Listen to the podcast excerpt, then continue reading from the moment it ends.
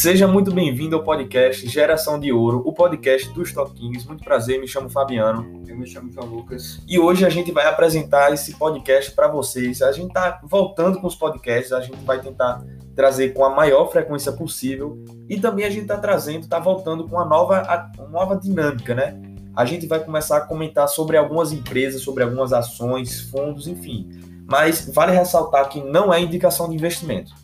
É verdade, a gente não pode fazer é, indicação de investimentos e também não é o nosso intuito, porque a gente quer informar vocês para ajudar nas escolhas das empresas. Exatamente. Bem, a empresa de hoje é uma empresa meio polêmica por conta do crescimento de alguns é, indicadores, que é a Magazine Luiza, velho. Eu acho difícil alguém não conhecer a Magazine Luiza, mas explica aí um pouquinho sobre a empresa, João. O Magazine, a Magazine Luiza, né, começou com uma unidade, né, em São Paulo, da é, como varejo exclusivamente, e hoje ela é um dos maiores expoentes né, do varejo do Brasil, e também funciona como um marketplace que vende né, o produto não só dela, mas como de outras pessoas, e está funcionando muito bem, né? como é. a demonstração dos resultados dela. Exatamente. Se você também vê o histórico de crescimento do preço do ativo, é um crescimento assim absurdo, é uma valorização enorme. Se você vê em 2015, a, a empresa custava centavos e hoje ela custa 90 reais, sabe? Então é um crescimento que chama a atenção de muitas pessoas e faz com que atraia muitos acionistas. Porém, a gente está aqui justamente para te mostrar alguns indicadores que a gente gosta que pode te auxiliar na compra ou venda, mas novamente não é indicação. A gente está aqui com o intuito de só te informar, de boa? Exatamente. Um indicador que a gente. A gente vai falar de vários, né? Mas um indicador que é bastante recorrente para saber se o preço está, entre aspas, caro ou barato é o PL, né? Que o PL da Magazine Luiza ele, ele está até bastante alto, está em 300, muito alto, muito alto, 398. Só que isso é justificável também pela pelo muito crescimento da empresa, é, exatamente. Né? Que faz com que, querendo ou não, é, o preço da ação suba e o lucro acabe que, mesmo sendo grande, demorando um pouco para acompanhar. Né? Exatamente. É, se você vê que uma empresa está crescendo muito, você pode usar o PEG Ratio, que é o PL sobre o KGR. O KGR é um indicador de crescimento, mas a gente vai falar um pouquinho mais sobre ele daqui a pouco. Né? Tem outro indicador de valuation que as pessoas usam muito, que é o preço sobre valor patrimonial, que da Magazine Luiza está aproximadamente 19,78. É como se ela tivesse o, o valor patrimonial, né? É o patrimônio total da empresa valor do mercado, dividido pelo número de é, ações, né?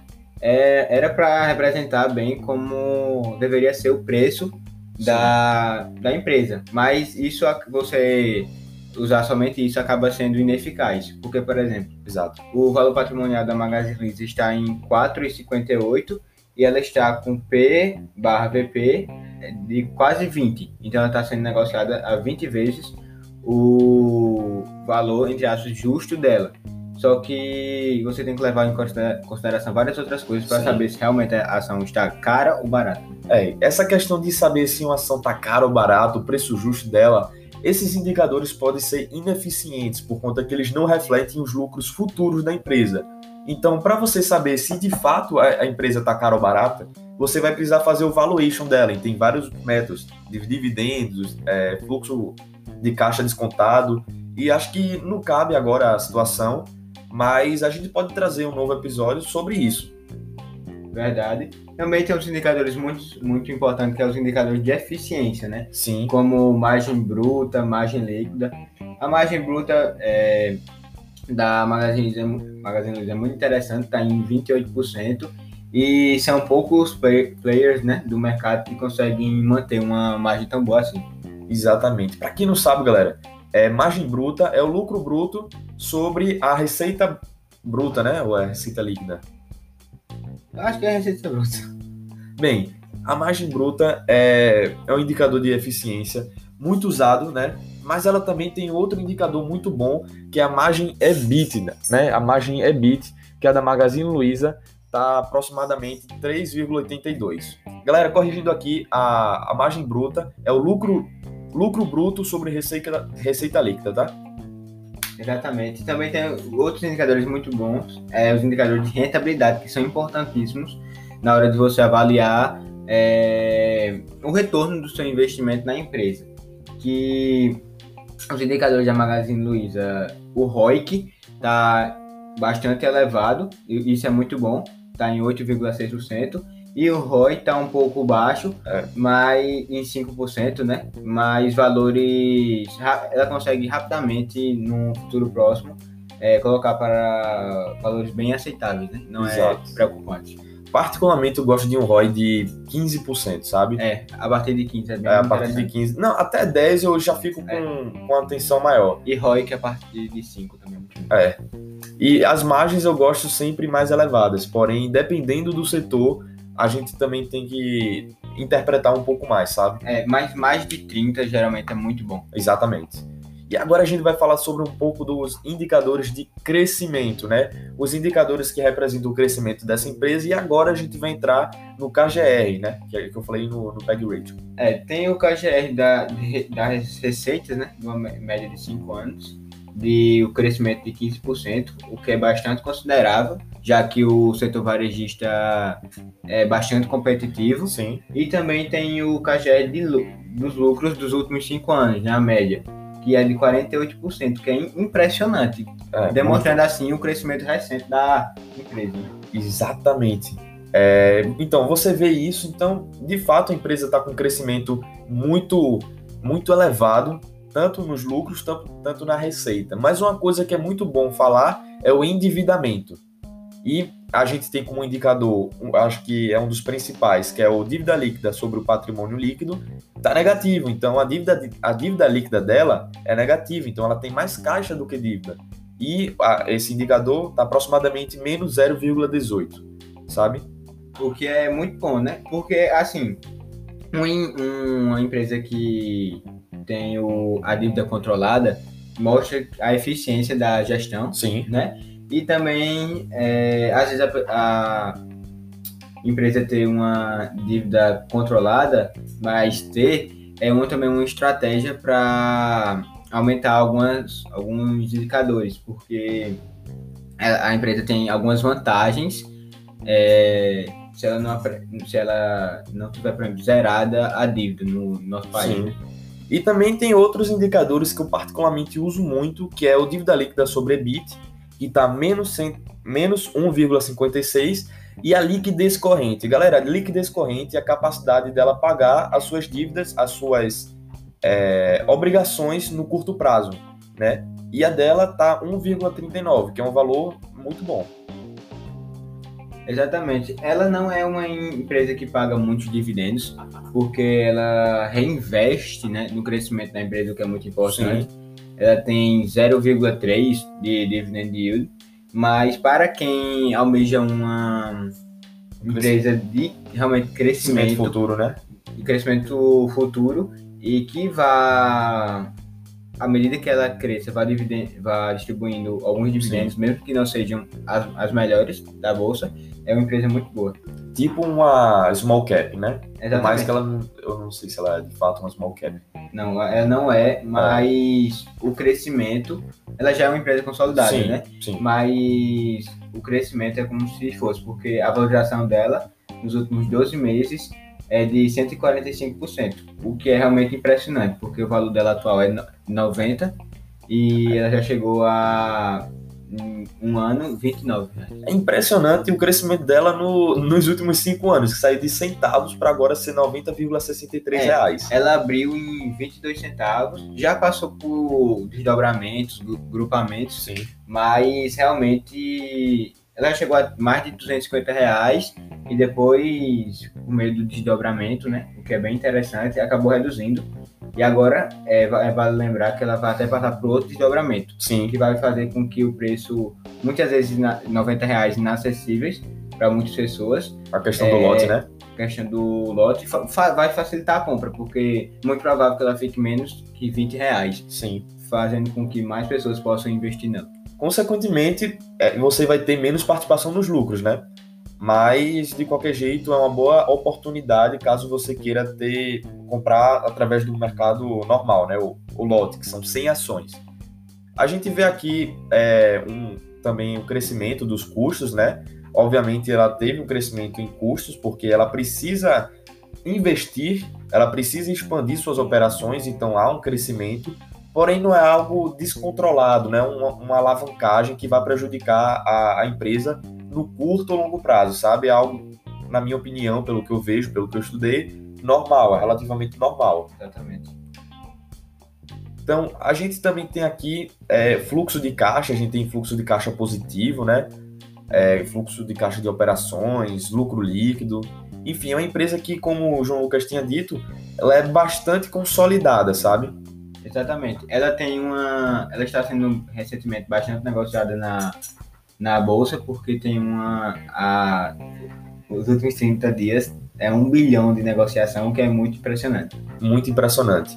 E aqui também a gente tem o crescimento de alguns é, ativos e passivos, né?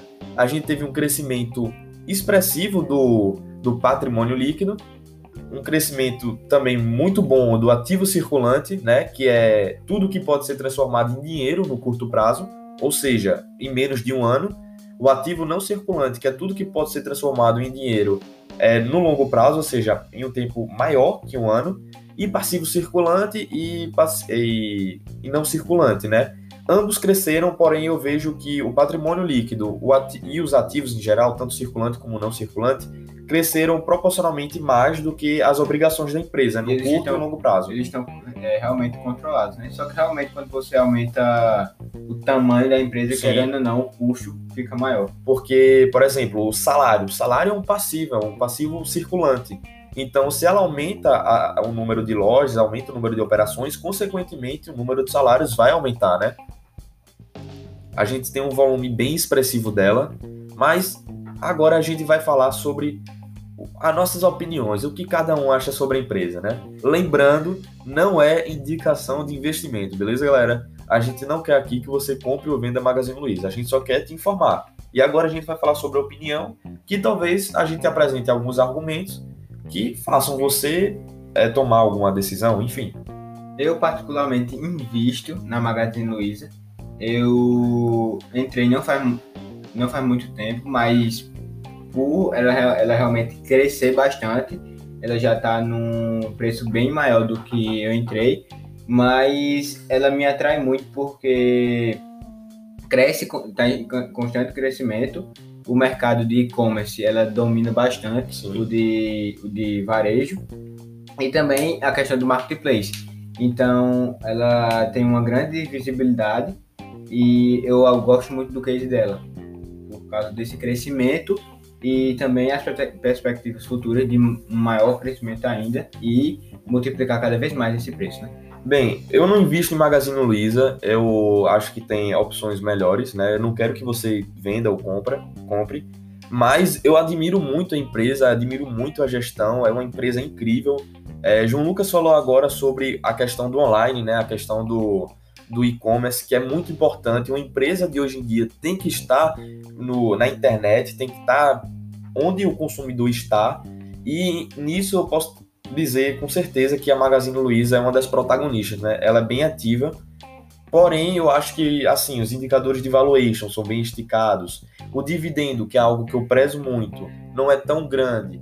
E eu acho que pelas pessoas terem tido essa noção que a Magazine Luiza ia ter um crescimento, é, ia ter lucros muito altos, é, talvez isso já tá, esteja refletido no preço agora, sabe? Então eu acho que a empresa talvez esteja próxima do que ela vai alcançar e que daqui a algum tempo ela possa até cair. E talvez eu possa até entrar. Exatamente.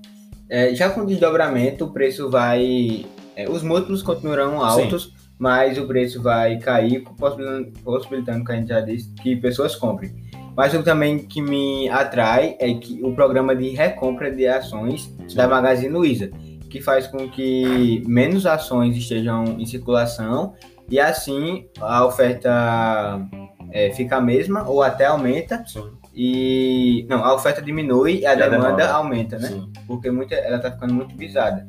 E teve em 2019 uma recompra de 4 é, milhões e 500 mil ações por parte da empresa que tira essas ações do mercado. E agora em 2020 também, até 2022, um programa de recompra de mais, mais de 10 milhões de ações, que faz com que ajuda o preço da ação a subir, querendo ou não, faz com que a oferta diminua. Justamente, essa questão de recompra de ações de fato chama atenção por conta que se a empresa está recomprando as ações é porque tem alguma coisa boa vindo. Exatamente, Isso é fato. Exatamente, porque geralmente as empresas que estão recomprando, nessa baixa da crise que teve, teve Sim. muita empresa que aproveitou para recomprar, porque ela vê que esses preços não estão refletindo o que a empresa realmente vale, é, na opinião própria dela, Sim, né? da empresa. Então você pode é, recomprar, como essas quase 15 milhões de ações que a Magazine, Magazine Luiza está recomprando, e posteriormente, quando tiver no múltiplo de preço maior, colocar a venda, né? Como eles falam novamente. Exatamente. E isso demonstra de fato segurança na empresa. E outra coisa que é muito bom de ver é a questão dos administradores da empresa, é a questão do conselho administrativo, enfim. É, e eles têm ações. A gente também tem a, a figura da Luísa Trajano, né?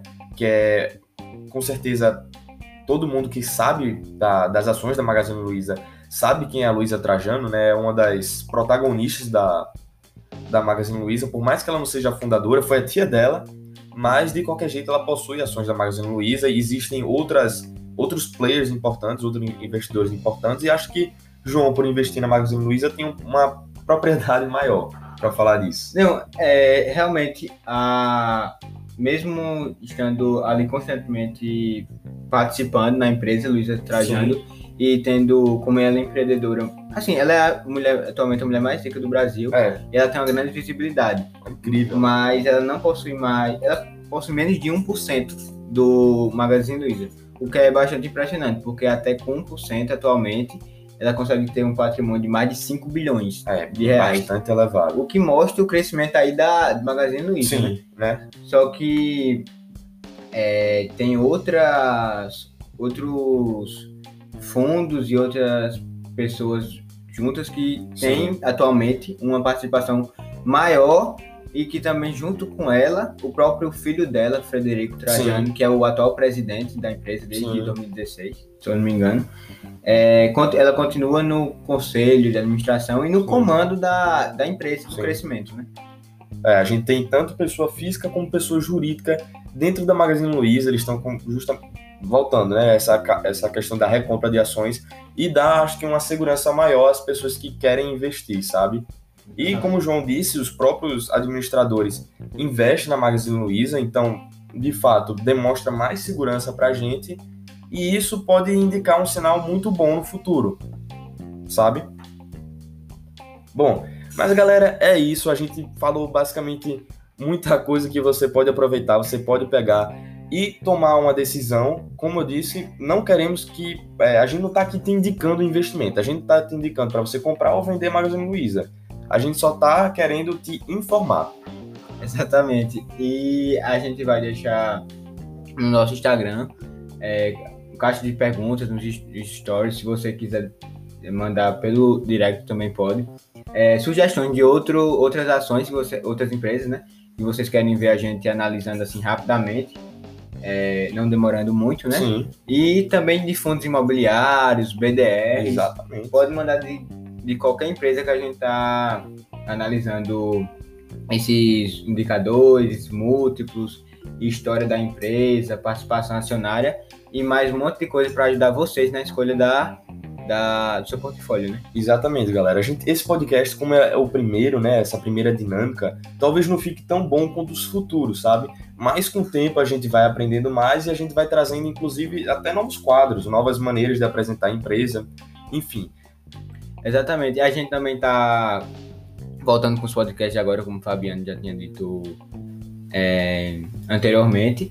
E vamos trazer mais convidados, né? Sim. Que pra, pode ser também para comentar empresas também, como de outros assuntos, né? Sim. né? Como a gente geralmente estava fazendo é, antes da pausa. o podcast Geração de Ouro não é um podcast focado só em investimentos. A gente também tenta expandir para algumas outras áreas, como o próprio empreendedorismo, enfim. É, vendas no, no geral, Exato. ligadas ao empreendedorismo e a investimentos, que é o nosso nicho, né? Exato. Mas galera, muito obrigado por vocês terem escutado até aqui, de verdade, e até o próximo episódio. Valeu, galera!